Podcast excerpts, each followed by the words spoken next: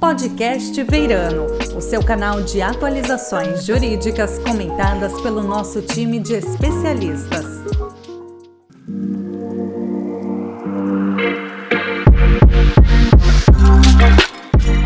Sejam bem-vindos ao podcast Veirano. Meu nome é Felipe Oliveira, sócio do escritório, e é um prazer tê-los conosco para falar sobre como o Ministério Público tem se organizado para enfrentar a crescente onda de crimes cibernéticos e como tem sido sua interação com o setor privado. É um prazer ter aqui comigo o Dr. Roberto Alvim, promotor de justiça do Estado do Rio Grande do Sul e coordenador do Cyber GAECO do MP do Rio Grande do Sul, e minha querida sócia Marta Saad, do nosso time de penal. Dr. Roberto, Marta, tudo bem com vocês? É um prazer tê-los aqui. Olá, doutor Felipe. Uh, estou muito satisfeito de poder entrar na, em contato com o escritório o Veirano, que é um escritório tradicional e de, de, grande alcance no nosso estado. E o Ministério Público, nesse setor especialmente, uh, tem um objetivo de criar laços com os entes privados e, e os profissionais uh, do meio jurídico para conseguirmos, de alguma forma, prevenir os crimes cibernéticos e conseguir também uh, estudar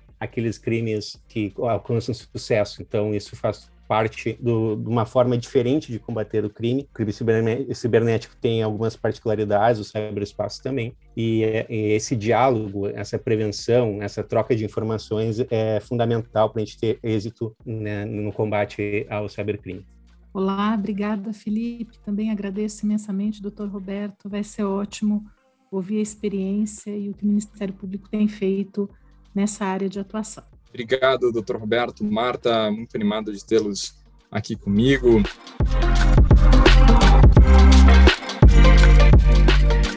Como vocês sabem, os problemas de, de cibersegurança estão em evidência e, e, ao que tudo indica, vieram para ficar. O Brasil é frequentemente apontado como um dos maiores alvos de cybercrimes do mundo e esses crimes envolvem desde acessos indevidos a dados de, de cartões de crédito de pessoas físicas até sofisticadíssimas fraudes para ganhar acesso a informações estratégicas de grandes empresas. Foi notando esse aumento significativo de procura de clientes a respeito desse assunto, que vai muito além das preocupações típicas de proteção de dados, de de LGPD, que nós criamos a iniciativa via Response Cybercrimes, organizando um grupo de profissionais de várias áreas que cobrem todos os aspectos jurídicos relacionados à cibersegurança e que inclui a Marta, que está aqui conosco. As ameaças de cibersegurança no Brasil estão tão frequentes que os próprios órgãos de Estado, como o Dr. Roberto mencionou há pouco, já estão tomando providências específicas para tentar contê-las. Alguns ministérios públicos estaduais, como o caso dos MPs do Rio Grande do Sul e de São Paulo, já criaram departamentos específicos específicos para atuar nesse tipo de crime, que são chamados os cybergaecos, sendo que GAECO é uma sigla para Grupo de Atuação Especial de Combate ao Crime Organizado. Eu gostaria de começar pedindo ao Dr. Roberto, que coordena o CyberGAECO do Ministério Público do Rio Grande do Sul, que contasse um pouco sobre as atribuições do, do CyberGAECO Gaúcho, que foi criado recentemente, em outubro do, do ano passado, de 2021, e como tem sido esses primeiros meses de atuação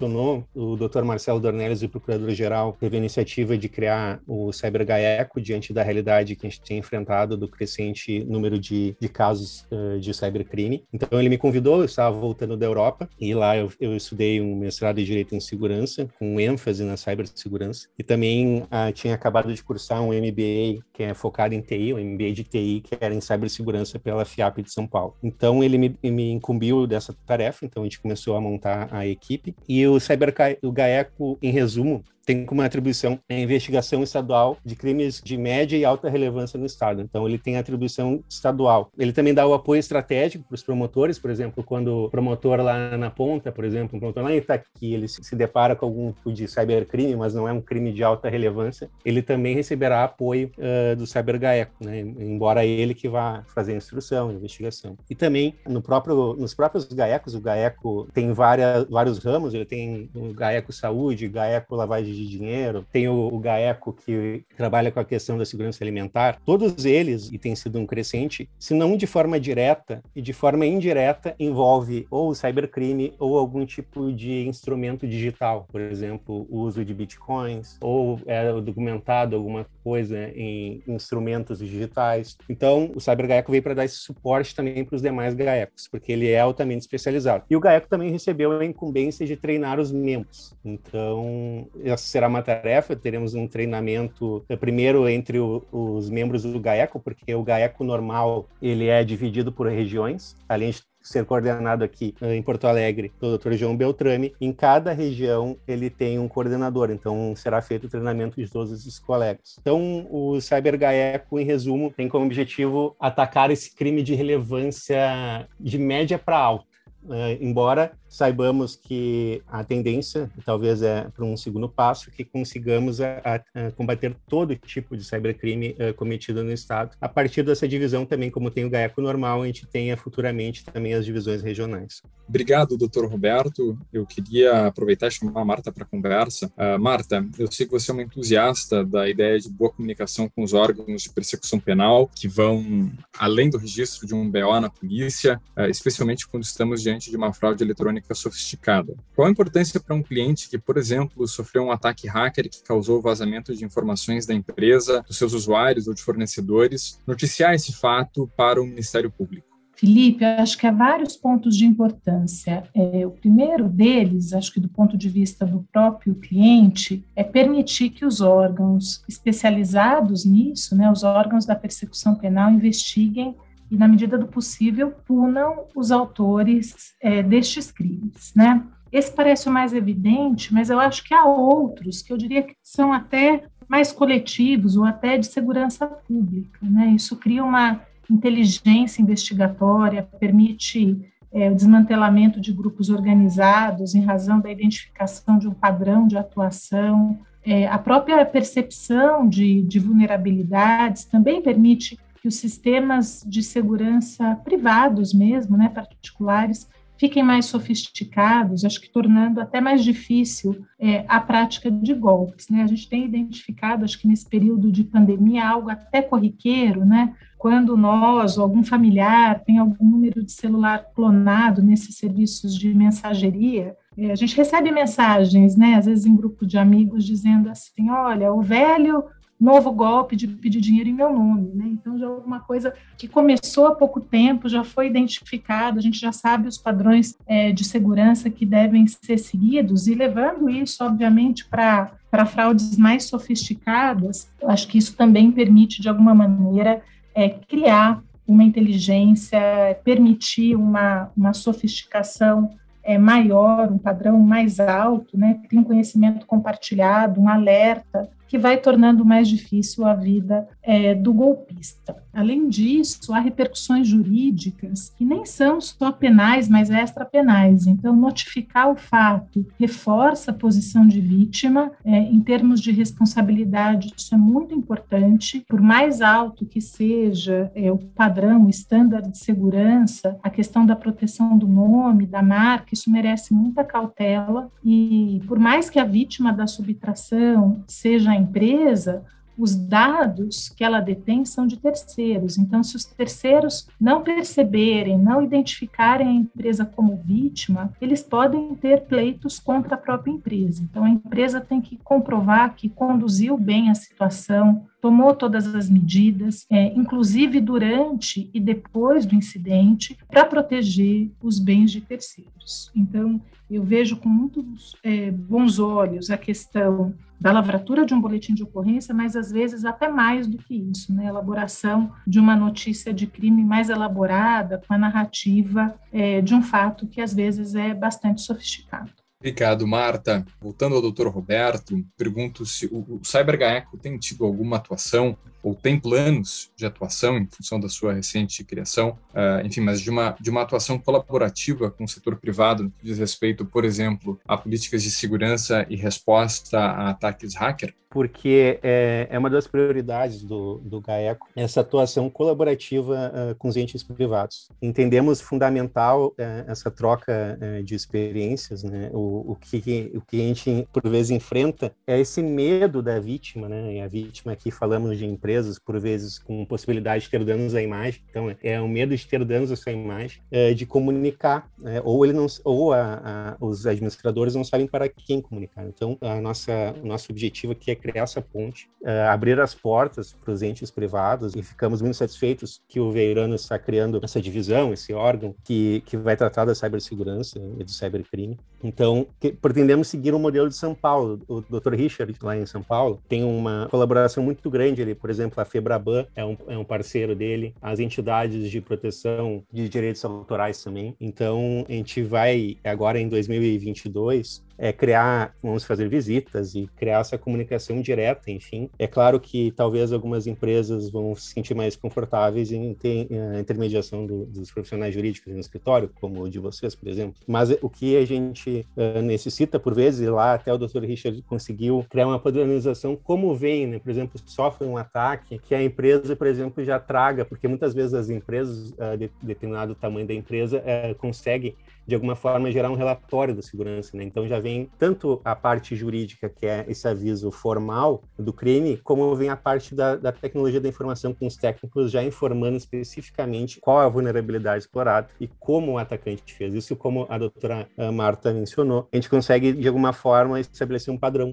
então, porque o cybercrime, a tendência é que siga um padrão. Né? Então, é, é, muito comum os golpistas em determinada região ou determinados alvos, por um tempo eles multiplicam seu, as suas ações criminosas, depois eles trocam para outra região ou para outro ramo, mas por vezes mostram um padrão. Então, por exemplo, aqui no estado, a gente está investigando, por exemplo, um caso, caso dos falsos leilões, né? E de alguma forma é até bem elaborado esse golpe. E ele é um golpe que é realizado em vários estados, né? E ele vai mudando. Primeiro primeiro dentro do mesmo estado, ele vai mudando na região, depois ele vai mudando de estado. E são sujeitos que não estão nem localizados aqui no, no Rio Grande do Sul, mas tem essa expertise. Então, isso é um, um exemplo do que a gente acaba vendo. Então, a gente já está, sim, com vários casos. Tem casos, por exemplo, agora que está comum, que é esses casos de clonar o, o Instagram de alguém ou hackear o Instagram de alguém e, e fazer vendas para esse Instagram, né? Então, isso tem envolvido tanto pessoas físicas como pessoas jurídicas, né? Algumas empresas estão tendo seu nome usado para venda falsa de, de bens né? Então, a gente está enfrentando também esse tipo de crime. Então, o que, que a gente solicita? Que, que procurem diretamente o Ministério Público, que acabem não fazendo BO, às vezes a Polícia Civil, dependendo da delegacia, não, não dá o encaminhamento correto, mas aqui estamos, então, eh, de alguma forma, estruturados para receber diretamente, eh, seja diretamente pela empresa, seja por vocês, eventualmente vão estar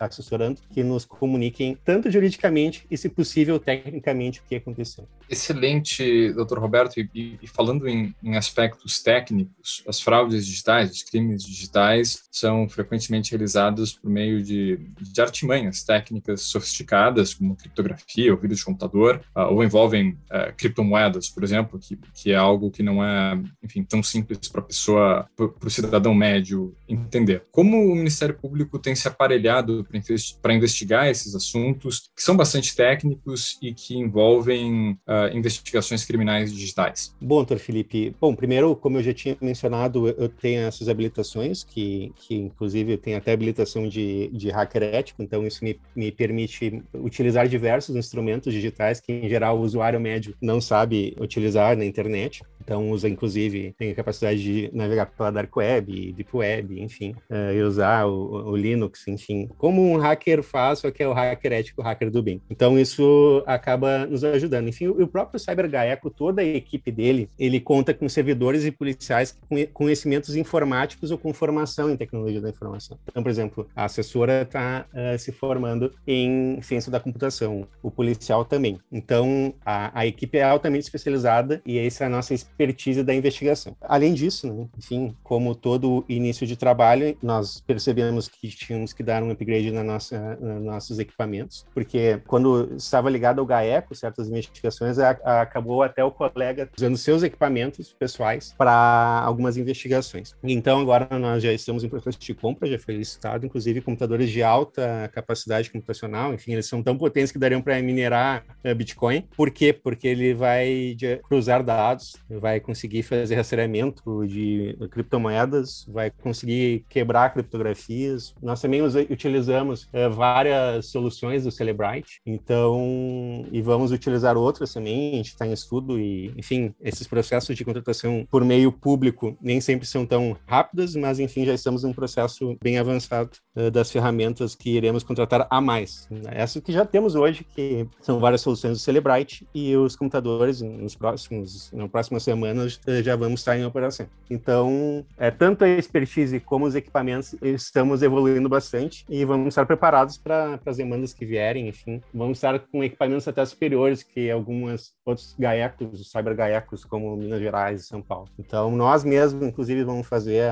as perícias digitais. Hoje, acabam a perícia computacional, acaba tendo que ser delegada e nós compramos equipamentos para nós mesmos, inclusive, fazer as perícias computacionais. Legal, interessante ver que, enfim, o Estado está tá investindo bastante, não só em pessoal, mas também na parte de, de estrutura física para que esse trabalho possa ser bem realizado. Marta, Uh, alguns dos nossos clientes já foram vítimas de crimes digitais que tiveram implicações em diferentes estados do Brasil. E aqui eu faço uma pergunta para vocês dois. Como vocês enxergam a cooperação entre autoridades públicas, não apenas uh, o Ministério Público, no que diz respeito à investigação de crimes complexos como os realizados pela internet? O que está funcionando e o que, que pode melhorar, na opinião de cada um de vocês? Vou falar um pouquinho, acho que do ponto de vista particular e deixar a questão da cooperação entre órgãos aqui para o doutor Roberto. Acho que do ponto de vista particular, as investigações privadas podem auxiliar bastante, né? Verificar é, por meio de empresas que fazem esse tipo de serviço, né? Como se deu o ataque?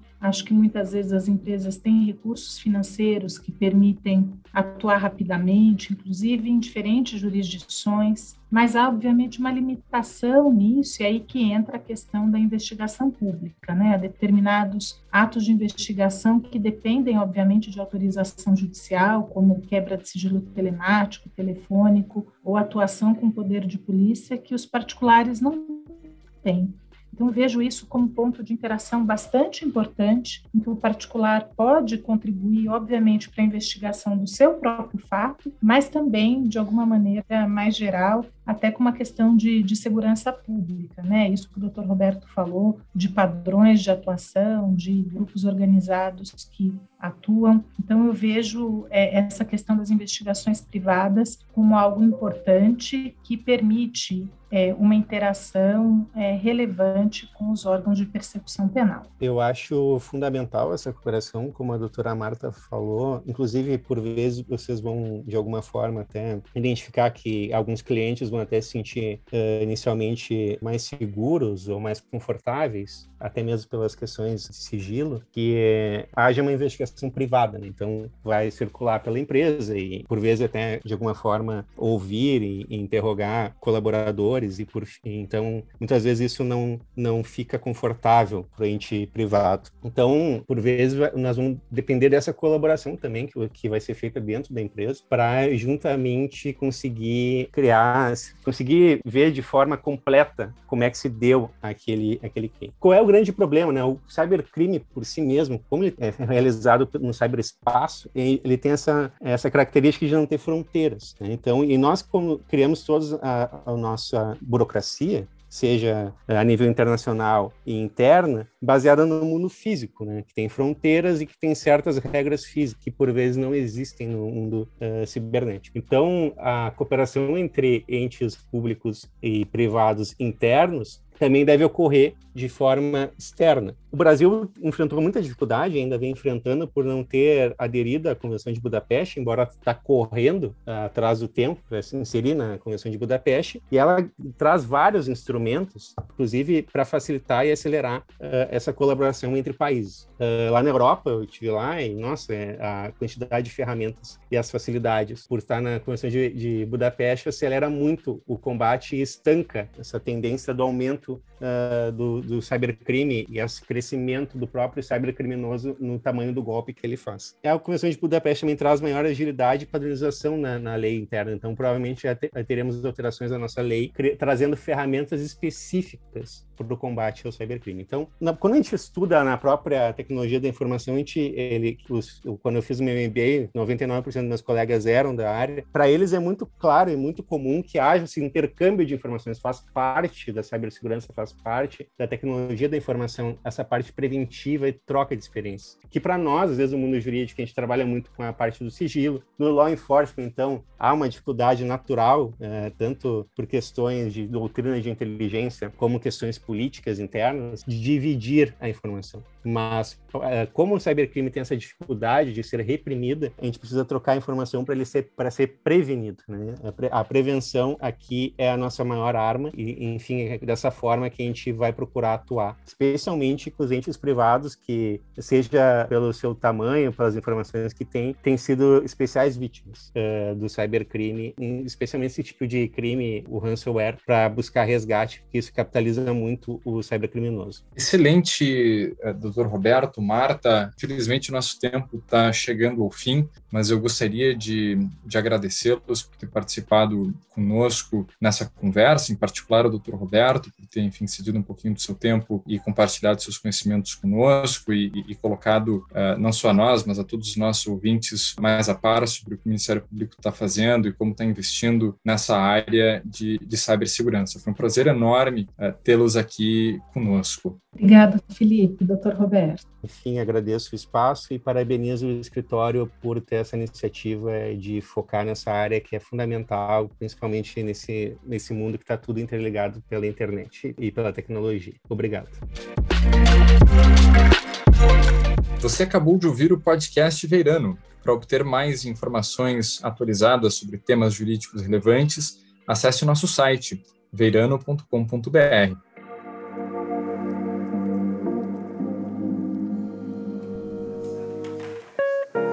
Você ouviu o podcast Veirano.